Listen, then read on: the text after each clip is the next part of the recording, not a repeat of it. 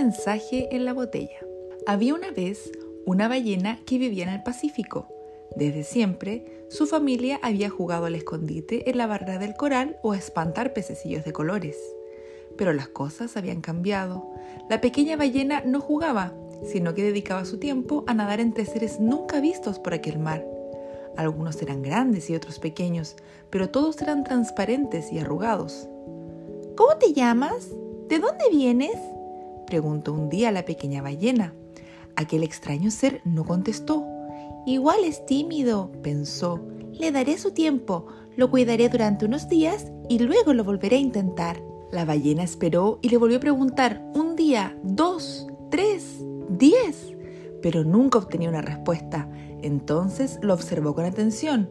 Se dio cuenta de que aquel ser extraño nunca le hablaría porque no tenía boca. No era ningún animal o planta que conociera. No comía, no respiraba, no jugaba y por supuesto no respondía. La pequeña ballena no se daba por vencida. Tenía que existir una manera de comunicarse con él. Escribió un mensaje y lo puso dentro esperando obtener una respuesta. Quizás no sabes hablar, pero sí sabes leer. El mensaje decía, ¿quién eres? ¿De dónde vienes? ¿Eres de otro planeta? Me gustaría ser tu amiga, pero tú no me haces ni caso. El ser no contestó, no respiró, no hizo nada. Al día siguiente, la ballena vio que aquel ser extraño sí tenía amigos. Estaba rodeado de otras cosas tan raras como él. Eran muchas, muchísimas, y parecían danzar a su alrededor. Ah, tal vez no juega conmigo porque esperaba a sus amigos, pensó. Sin embargo, algo le inquietaba. Cada día la presencia de aquellos seres raros aumentaba e invadía más su espacio, y al final fue la ballena quien se enfadó con sus nuevos no amigos. No solo no hablaban, sino que no la dejaban ni respirar. Volvió a dejar un mensaje. Tal vez ahora, al ser tantos, alguno le respondería. Estás cambiando mi casa, mi mar, mis arrecifes. Cada día que pasa ocupas más lugar y me resulta difícil nadar. Solo ensucias y haces daño. ¿Por qué estás aquí?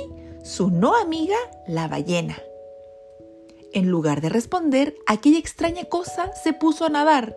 Viajó y viajó hasta que las corrientes marinas la dejaron en la playa. Un niño que jugaba en la orilla vio algo raro que se acercaba con las olas. ¡Botella a la vista! exclamó Pablo. Bajó de su barco pirata y la recogió mojándose los pies. Vio que dentro había un mensaje. Pablo se puso triste.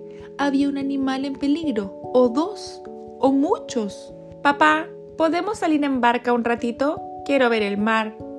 Salieron a navegar. Les encantaba. Al poco tiempo, Pablo vio algo que flotaba. ¿Será la ballena? pensó, pero no, solo era un trozo de plástico y luego otro y otro. Pablo no podía creer lo que veía. Parecía un gran monstruo marino. Le cayó una lágrima. Papá, ¿por qué hacemos esto? preguntó. Cuando regresaron, Pablo cogió una caracola de la playa. Quería comunicarse con la ballena. Y aquella forma le pareció la mejor manera de hacerlo. Con cuidado sopló un mensaje en la caracola y lo dejó dentro. Luego la devolvió al mar. Querida ballena, estas cosas feas y transparentes que ensucian tus aguas son botellas, bolsas y envases de plástico. Somos los humanos quienes las tiramos al mar. Prometo que te salvaré. Tu amigo pirata, Pablo.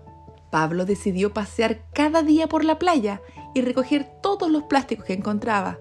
Los llevaba a reciclar y sobre todo los alejaba de las olas que lo podían arrastrar lejos, mar adentro, hacia los arrecifes, hacia su amiga ballena. Al cabo de unos días, Pablo vislumbró algo desde el mástil de su cabaña barco.